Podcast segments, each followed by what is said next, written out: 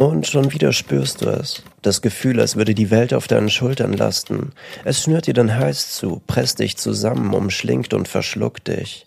Noch nie hast du dich einer Sardine in ihrer Dose derart nahe gefühlt. Es dauert keine Sekunde und du denkst daran, dass in jeder Thunfischdose bisschen Delfin steckt.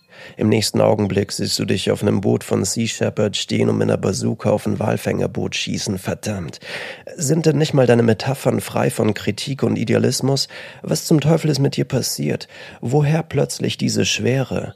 Und warum nicht einfach dumm und glücklich?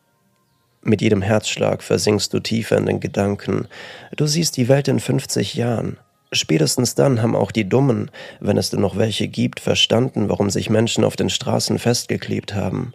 Das Privileg der Älteren ist, dass sie dann schon längst nicht mehr da sind und es egal ist, ob sie zu spät zur Arbeit kommen.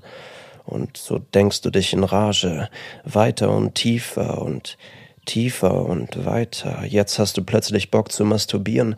Das konntest du schon immer gut.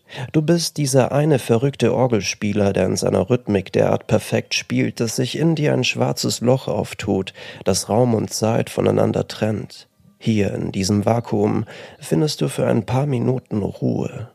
Bon Appetit. Und während du langsam Richtung Höhepunkt reitest, spürst du, wie du dich mehr und mehr von den irdischen Problemen entfernst.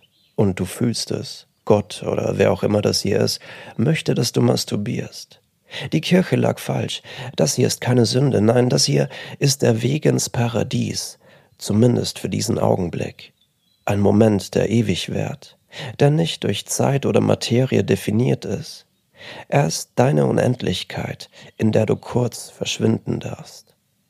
Und du hast es verstanden. Alles. All die Antworten auf die großen Fragen liegen dir zu Füßen, während du höher und höher steigst, losgelöst von all der Schwere.